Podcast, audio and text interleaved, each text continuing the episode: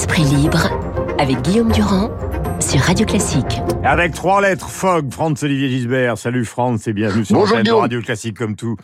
Les jeudis, hier, Pascal Bruckner a improvisé sur le bourgeois gentilhomme ce matin à propos justement du discours de l'ambiance autour de cette prestation de Madame Borne.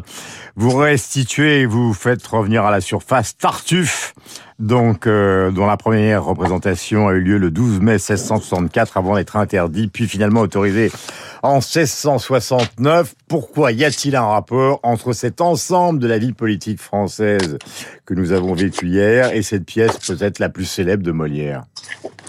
Bah, je vous écoutais hier euh, euh, avec euh, Pascal Bruckner, effectivement, parler du bourgeois gentilhomme, hein, qui- venait de voir, euh, Pascal, à la Comédie Française, Le Vénard, avec une mise en scène de Valérie Le Sort et du génial Christian Eck. Bah, il, il disait euh, à quel point euh, le bourgeois gentilhomme, euh, la pièce du grand Molière, euh, racontait aussi bien notre hier que notre aujourd'hui. Bah, moi, je, je pense la même chose avec Tartuffe. Tartuffe, c'est une pièce incroyable. Et, si vous voulez, je, je, je pensais, euh, j'ai- écouté hier en replay. euh, les- l'incroyable face à face entre Mathilde Panot, la, la chef de, du groupe parlementaire de la France Insoumise, et Apolline Malherbe, et elle, elle Notre se de BFMT. Ouais, elle se justifiait euh, sur l'affaire Tahabouafs, vous savez. Euh, C'est-à-dire, c'est ce soi-disant journaliste qui dit que Clémentine Autain lui aurait demandé, en présence de Panot, de déclarer qu'il retirerait sa candidature aux législatives sous la bannière de LFI euh, à cause d'attaques racistes, alors que la haute direction euh, voulait l'exfiltrer tout simplement pour cause d'indélicatesse, voire de, de, de violence sexuelle.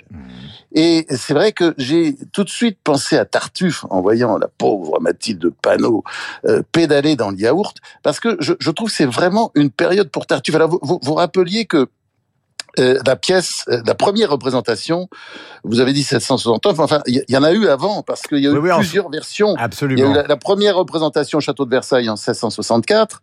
Elle a Le été 12 mai. interdite hein, parce qu'elle est trop sulfureuse. Molière a dû la retravailler. Après sa deuxième représentation en 1667, elle a été à nouveau interdite et encore retravaillée par le pauvre Molière avant d'être jouée en public en 1669. Et pourquoi est-ce que ce succès de Tartuffe continue? Parce que c'est un succès incroyable. C'est, vraiment la grande pièce du, du grand Molière. Et, et pourquoi? Eh ben Parce que les bigots sont toujours parmi nous. C'est ça l'histoire. Et les- c'est une pièce en fait contre les bigots de l'Église. Enfin, l'Église a changé aujourd'hui de camp. Euh, je veux dire, les bigots aujourd'hui, ils, ils chantent pas. Euh, ils chantent pas l'Ave Maria, mais l'international. Euh, ils euh, ne sentent pas la sacristie, mais plutôt le, le barbecue. Et disons, c'est une pièce qui est vraiment euh, écrite pour, pour la France insoumise, quoi. Et Alors la question, mais la question ce matin, Franz, par rapport justement à Tartuffe, c'est que si on prend les réactions pour avancer sur le discours, donc globalement, euh, l'ensemble de la presse ce matin, euh, tous les journaux disent au fond, elle a été digne par rapport à, à une opposition un peu trop débraillée. Mais si on regarde par exemple Berger euh, dans Libération, euh, Chiche sur le compromis, si on lit Marlex par exemple, le patron des LR, nous sommes prêts à voter tous les textes qui vont dans le sens du sursaut. Si on écoute Ciotti il y a quelques instants, nous ferons des propositions. Donc là encore, on peut se poser la question de savoir qui joue quel rôle. Euh, C'est-à-dire qu'il n'y a pas vraiment de calendrier. Elle a été quand même assez floue sur les retraites. Donc est-ce qu'il y a du côté du gouvernement une certaine forme de tartufferie ou alors au contraire euh, de bonne volonté? Est-ce que quand les autres, y compris Marine Le Pen que je lis, hein, nous sommes prêts à trouver des voies de passage, même si au passage justement elle considère que le pouvoir de Macron est à la fois pathologique et narcissique? Donc qui est Tartuffe dans cette affaire? Ah bah, je dirais euh, tout le monde. Tout le monde, parce que en fait, euh, on se retrouve un peu dans la même situation que dans euh, les deux cohabitations que nous avons connues déjà. Vous vous souvenez notamment de celle de, de 1986, entre 1986 et 1988. On, on sortait cette formule tellement juste et le premier qui tire est mort. Et au fond, euh, tout le monde va avoir l'air gentil, sauf, sauf la France insoumise qui a pas très bien compris le truc, mais enfin, sa, sa tartufferie, elle, elle, va ailleurs, notamment dans toutes ces affaires euh, sexuelles dont on, dont on pourra parler, parce qu'il y a l'affaire Coquerel, c'est quand même pas triste. Bon, et, et donc euh, bah, c'est aussi chez Molière. Hein. La, la, la, la, bigoterie et la sexualité, c'est déjà ah, chez bah, Molière. Bah, oui, tout à fait. Ah bah ça. Et d'ailleurs, on est en plein dans la France mais j'espère qu'on va en parler tout à l'heure, parce que l'affaire Coquerel, c'est vraiment, euh, on est là dans le plus haut comique. Et euh, Elisabeth Borne, évidemment, elle, elle tend la main mais d'une certaine manière, euh, elle est obligée de le faire. On est dans un jeu de rôle. Euh, alors évidemment, il s'en est beaucoup mieux sorti euh, hier que prévu. Hein. On, on, est arrivé pour l'écouter avec des semelles de plomb, et puis finalement, voilà, on, est reparti plus léger. Elle, elle, a, elle, s'en est tenue au programme de Macron, c'est-à-dire pas grand-chose. Mais pour la première fois depuis son arrivée à Matignon, je trouve que c'est vraiment affranchi de son personnage techno, triste comme la pluie. Euh, bon, elle était pas très gaie, hein, même si elle a souri huit fois, comme dit euh, l'ami Guillaume Tabar. Mais enfin, euh, je, je, dirais qu'elle elle a pas imprimé, ce serait trop. Mais quand même, on sent un, un, quelque chose comme un dessin, c'est-à-dire dessin pas terrible. D'ailleurs, il s'agit de durer à, à, travers des compromis. Et si elle a un modèle, vous voyez, moi je trouve c'est ça qui est intéressant dans ce qu'on a vu hier. Bah finalement c'est Angela Merkel. Vous savez Angela Merkel, la madone des accommodements, euh, la calasse de la conciliation, voilà. C'est ce qui explique peut-être que son discours de politique générale nous a laissé un peu sur sa faim parce que son projet finalement d'une modestie euh, abyssale, pardonnez l'oxymore. Euh, la preuve d'ailleurs, la grande annonce du discours, c'était, euh, si j'en crois les médias, la nationalisation à 100% d'EDF, alors que je vous signale avec le départ de Jean-Bernard Lévy, oui. Ouais, bah alors que l'entreprise est déjà nationalisée à 83,88%. C'est pas ce qu'on peut appeler une grande nouvelle, une réforme systémique, même s'il fallait peut-être le faire, euh, ne serait-ce que pour aider l'entreprise euh, qui n'a, euh, comment dire, qui n'est pas au mieux de sa forme et qui doit financer des nouveaux réacteurs nucléaires. Voilà, 6 EPR voulu par le pouvoir pour effectivement répondre aux défis écologiques en passant justement par, par le nucléaire. Oui, j'en ai donné un petit conseil à Madame Borne quand même, hein, pour terminer. C'est qu'elle devrait arrêter de dire que son premier objectif c'est de protéger les Français. Franchement, on n'en peut plus de cette formule. C'est infantilisant, c'est humiliant pour les gens. C'est aussi une conception dévalorisante de la politique. Euh, vous savez ce qu'on dit, hein? J'adore cette formule reprise par Nixon. Euh, elle est attribuée à Churchill, mais enfin rien ne le prouve.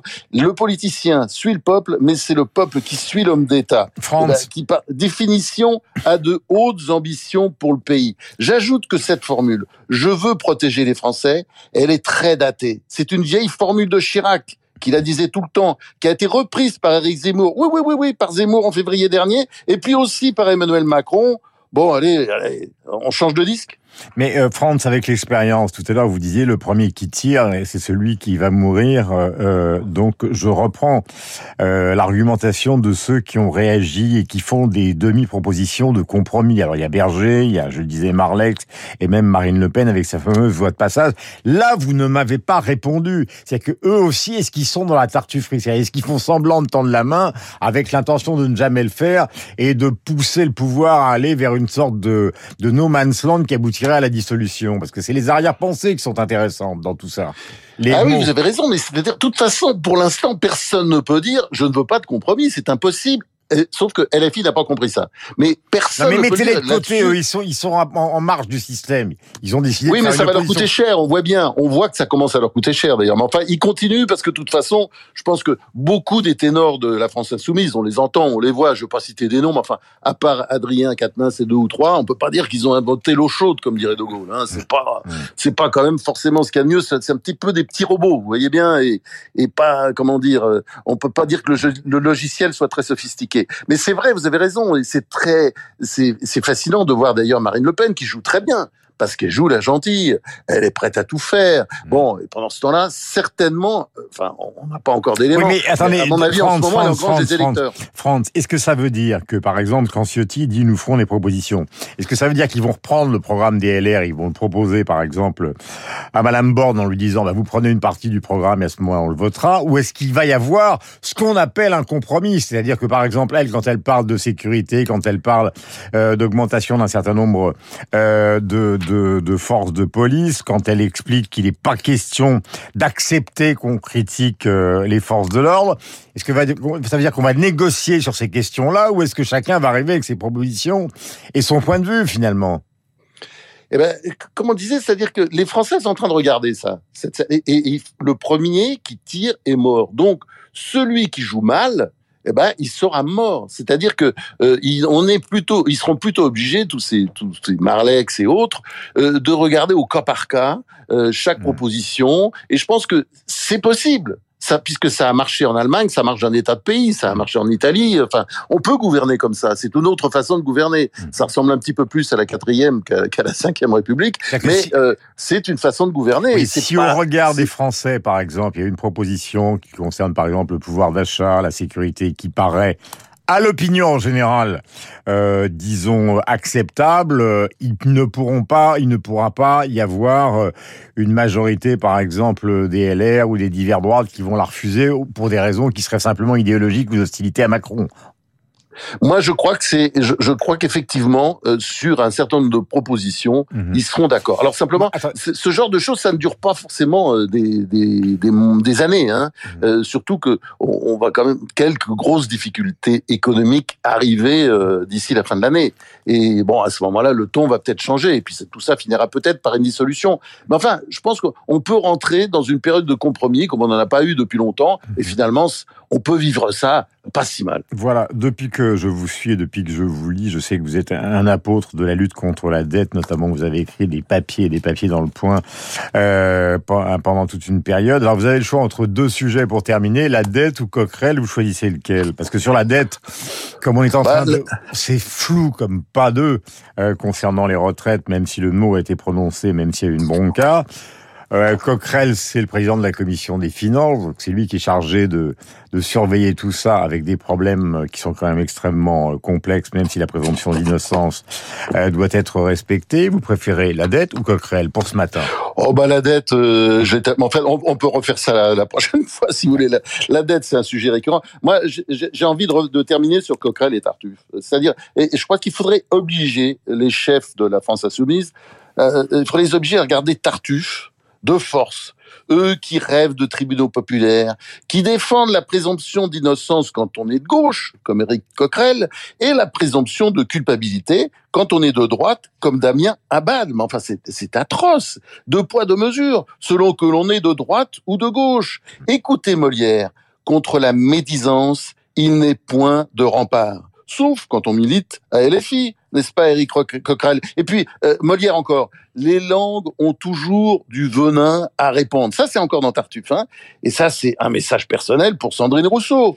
Euh, toujours Molière, toujours Tartuffe. Ceux euh, de qui la conduite offre le plus à rire sont toujours avec sur autrui les premiers à médire. Ah ben ça, c'est encore pour LFI. Voilà. Merci Franz. Euh, je conclurai par cette phrase du général de Gaulle, puisque vous avez parlé de Molière et qu'on évoquait justement euh, ce temps fort qui était un discours de politique générale de la Ve République. Et le général de Gaulle disait à propos de on va y aller, on n'ira pas. Il y a toujours un moment où il faut se mettre en accord avec ses arrière-pensées. 8h56.